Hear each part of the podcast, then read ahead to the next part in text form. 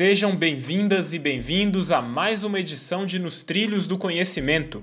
O assunto hoje é locomotiva. De tão importante para as composições ferroviárias, a palavra ganhou até uma definição alternativa na língua portuguesa. Locomotiva também é aquele ou aquela que promove, anima ou lidera a vida social ou a atividade econômica. Na edição desta semana, quem compartilha informações e curiosidades com a gente é o professor Luciano Biasucci, do IF Sudeste MG. Nos trilhos do conhecimento, informação e análise sobre o setor ferroviário.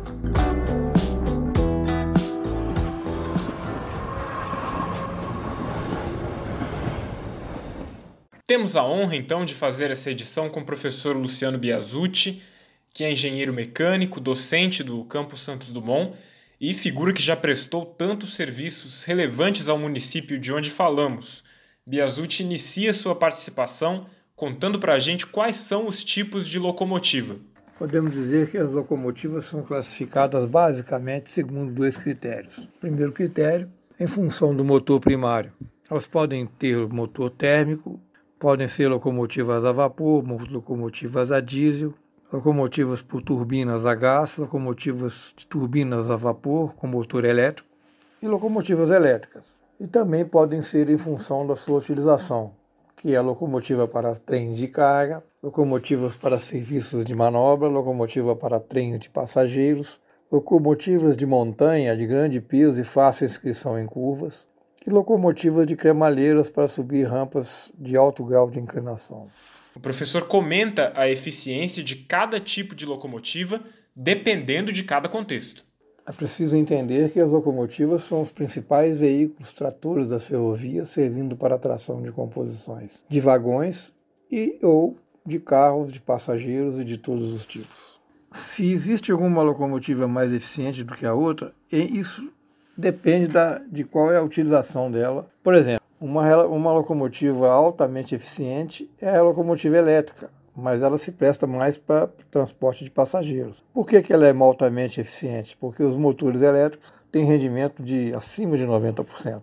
Então você pode ter um sucesso muito grande de transportar em altas velocidades um trem de passageiros, mas para cargas é preferível usar umas locomotivas que dão preferência mais a torque do que a velocidade, precisam de mais força do que velocidade. Biasucci também fala sobre o funcionamento das locomotivas, apresentando alguns exemplos importantes. Um veículo motriz, uma locomotiva, precisa de peso aderente para rebocar outros veículos, utilizando tanto a sua força de tração, que, como visto anteriormente, é na realidade o seu peso, multiplicado pelo nível de aderência disponível. A potência serve somente para imprimir velocidade ao veículo. A força de tração na partida de uma locomotiva é determinada geralmente a partir do peso aderente da locomotiva. Normalmente considera-se um nível de aderência confiável em cerca de 30%.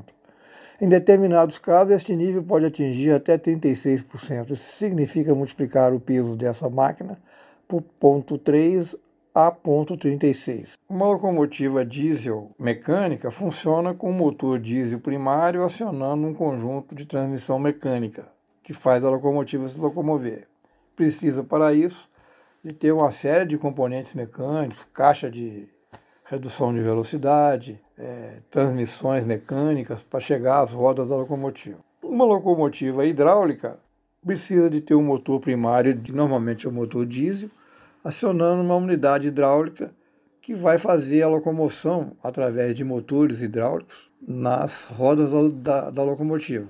E uma locomotiva diesel elétrica é uma locomotiva que é geralmente usada para transporte de carga. Ela precisa de ter um motor primário diesel acionando um gerador ou um alternador elétrico que vai proporcionar através dos motores de tração, a movimentação da locomotiva e a força necessária, de tratura necessária para rebocar uma composição. O professor do IF Sudeste MG trata agora do que pode determinar a posição das locomotivas nas composições ferroviárias. Por que as locomotivas geralmente ficam à frente da composição? São diversas composições que podem ser utilizadas. As mais usuais é usar uma ou até cinco locomotivas na frente da composição. Uma locomotiva de pode usar também uma locomotiva de apoio na cauda, que chama chamada helper.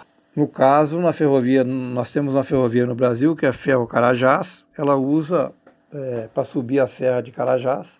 Ela tem duas locomotivas na frente. E em certo momento, vem duas locomotivas helper e se acopla na parte de trás da composição para ajudá-la a vencer a Serra de Carajás, a Serra de Açailândia, mais propriamente dito. E tem um sistema que usa locomotivas distribuídas na composição, a famosa tração distribuída. Você tem duas locomotivas na frente, pode ter uma no meio e uma locomotiva no final da composição.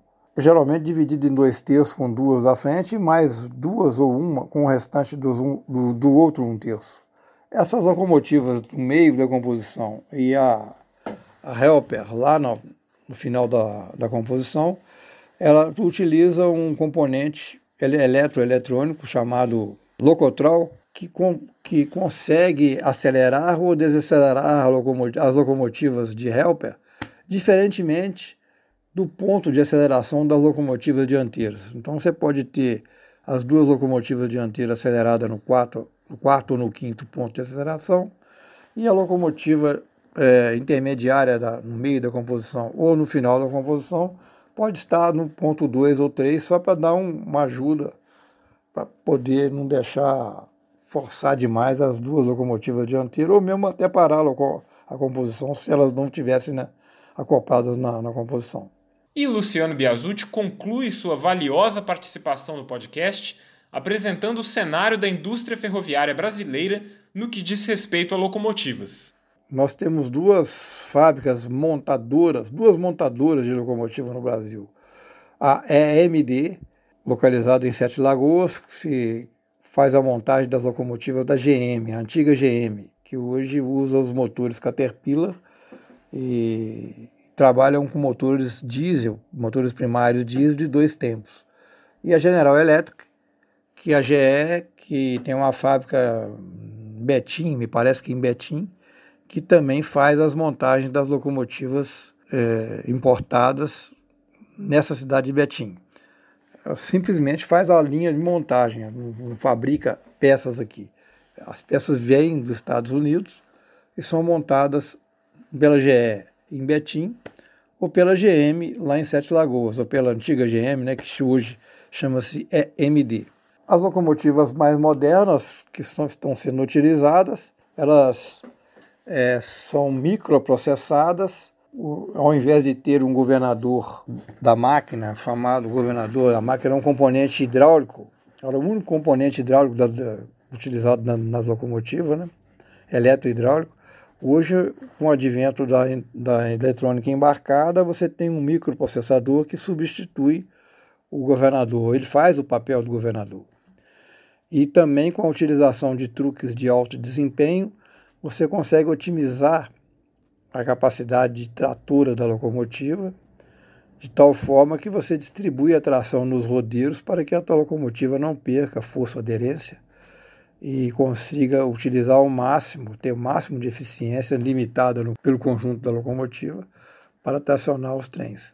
Muito obrigado, Biasucci. Até a próxima e agradecemos também a todos que acompanharam mais uma edição de Nos Trilhos do Conhecimento. Desejamos uma ótima semana.